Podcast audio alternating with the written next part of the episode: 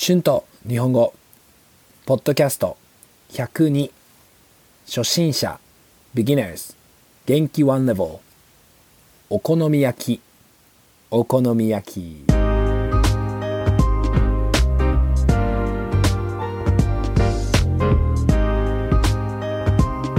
どうもこんにちは。日本語教師の春です。元気ですか？今日は好み焼きについて話したいと思います皆さんはお好み焼きを聞いたことがありますか？そうですね。これは日本の食べ物です。お好み焼きは大阪の有名な食べ物です。多分大阪に行ったら絶対お好み焼きのレストランを見ると思います。私も大阪に行くときは絶対お好み、お好み焼きを食べますね。はい。お好み焼きは日本のパンケーキです。でも甘くないパンケーキですね。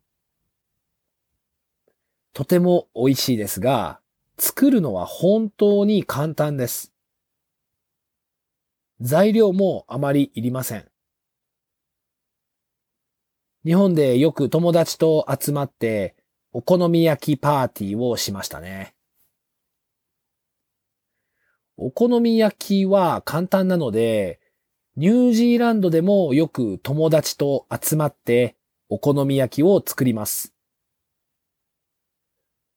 必要な材料は、キャベツと水と卵と、えー豚肉だけです。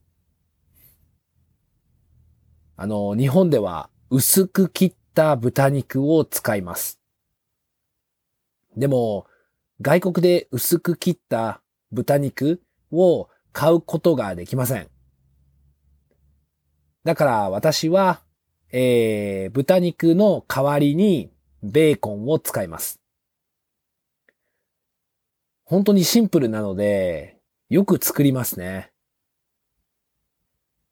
あの私はいろいろな国の友達がいますが、みんなこのお好み焼きが大好きだと言っていましたね。そうですね。材料はシンプルですけど、あと、ソースも必要ですね。ソースはアジアンマーケットでしかないかもしれませんね。お好みソースというお好み焼きのソースがあります。あとは日本のマヨネーズですね。日本のマヨネーズはヨーロッパやアメリカのマヨネーズと少し違います。アメリカのマヨネーズは少し酸っぱいです。日本のマヨネーズはもっと味があります。お好み焼きには日本のマヨネーズを使った方が美味しいと思います。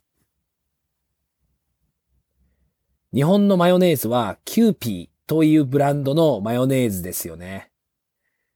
多分これもアジアンマーケットに売っていると思います。でもこれだけです。YouTube を見るといろいろな作り方が書いてあるので、それを見ながら作ってみてください。私も最近友達とお好み焼きを作りました。